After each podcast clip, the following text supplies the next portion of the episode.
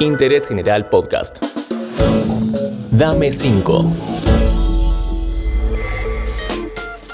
Hola, ¿cómo estás? Soy Julián Tabachnik. Te traigo otro episodio de Dame 5, el podcast de recomendaciones de interés general. Tengo el agrado y el honor de darle la bienvenida a un gran escritor e historiador, entre otras cosas. Es momento de presentar a Felipe Piña.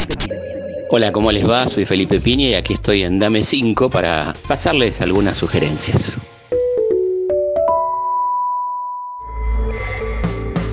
Suelo empezar siempre por lo mismo. ¿Qué música escuchas, Felipe? Bueno, recomiendo de acá escuchar, eh, le diría que no se pierdan a Carlitos Gardel, ¿no? no se pierdan a Gardel, que es una melodía, una maravilla, una personalidad total. Eh, canciones como Soledad, como Volver, como El día que me quiera, son realmente extraordinarias, una musicalidad hermosa, ¿no? Y después, bueno, yo elijo para escuchar Floyd, Wish You Were Here, me gusta mucho Yes, me gusta ese, rock sinfónico extraordinario de los 70 que que sigue estando tan vigente. ¿no? La banda de sonido de lo que voy escribiendo tiene que ver con eso, tiene que ver con Beethoven, con Mozart, que me gusta mucho también. Cuando estoy escribiendo sobre algo del siglo XIX me encanta escuchar a Beethoven. Le da una polenta muy particular a, lo que voy escribiendo, ¿no? como fondo. Me encanta escribir con música. La obra de Carlos Gardel es infaltable. Además, hace poco publicaste una biografía con un trabajo de investigación impresionante sobre el Zorzal. Aún no lo leí, pero ya lo haré. Y justamente hablando de libros, te quería consultar por alguno infaltable o fundamental. Rayuela es un libro de bitácora que te ayuda a pensar, que te ayuda a ver la vida de, tantas maneras y de esa estructura extraordinaria. ¿no? A comienzos de los 60, Cortázar inventó una forma de leer de distintas maneras un mismo libro y Borges, hay que leer Borges sin duda, ¿no? Borges es un, extraordinario escritor. Y si me preguntás qué estoy leyendo ahora, estoy leyendo Almudena Grande, que es una gran este, escritora española y me encanta cómo escribe. Por ejemplo, Las Treguas de Manolita o El lector de Julio Verne, ¿no? Que son libros que, son maravillosos. Y después de Binet, un francés, HHH, que es un librazo, ¿no? Es un libro escrito por un profesor de literatura que se plantea también que la historia pudo haber sido de otra manera y cómo narrar.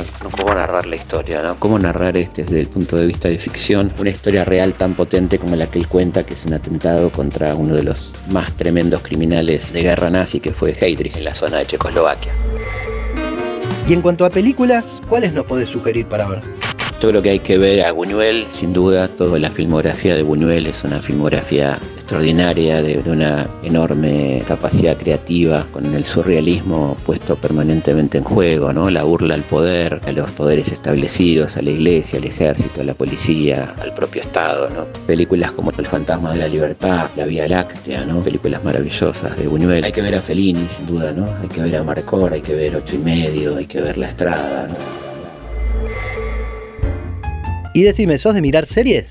Sí, sí, me encanta ver series. La más importante que vi en mi vida fue Los Sopranos, sin duda. Una serie de ochenta y pico de capítulos eh, verdaderamente extraordinaria que se puede ver. Me encantó Fargo, me pareció una serie extraordinaria, ¿no? Con, con toda la impronta de los Cohen ahí como productores. Me gusta mucho El Ministerio del Tiempo una serie que produjo la televisión española y que mm, recrea un poco la historia de España en distintos momentos, muy bien cuidada, muy bien hecha, con mucha asesoría histórica, me parece está buenísima. Y cada tanto caigo, caigo con mucho gusto en ver algún Batman, algún Super Agente 86, esas series extraordinarias de la década del 60, ¿no? Por último, Felipe, ¿cómo te llevas con la cocina? ¿Tenés alguna receta para compartirnos? Me llevo bien, me gusta cocinar, me gusta hacer salsas, me gusta hacer risotto, que es una receta muy fácil, hay que poner eh, un poquito de aceite de oliva, ajo y cebolla y, al mismo tiempo el arroz, irlo cocinando despacito, se va agregando el pollo, cada vez le va dando humedad, pollo cortado en daditos, le va dando humedad, ahí ya se puede condimentar con azafrán, con curry y una vez que va tomando consistencia, cuando uno ve que se va secando el arroz, se le agrega vino blanco. Eh, y es una comida que hay que estarle atenta, ¿no? No es una comida para dejar que se haga solo, hay que estar ahí al lado condimentando, sazonando y, viendo cómo va evolucionando el plato. Sale muy rico y muy rendidor por otra parte, así que es una linda comida.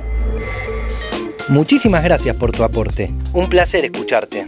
Espero hayas disfrutado tanto o más que yo este podcast con Felipe Pignia. Hasta el próximo episodio de Dame 5. Interés General Podcast. Encontrarnos en Spotify, en Instagram y en interésgeneral.com.ar.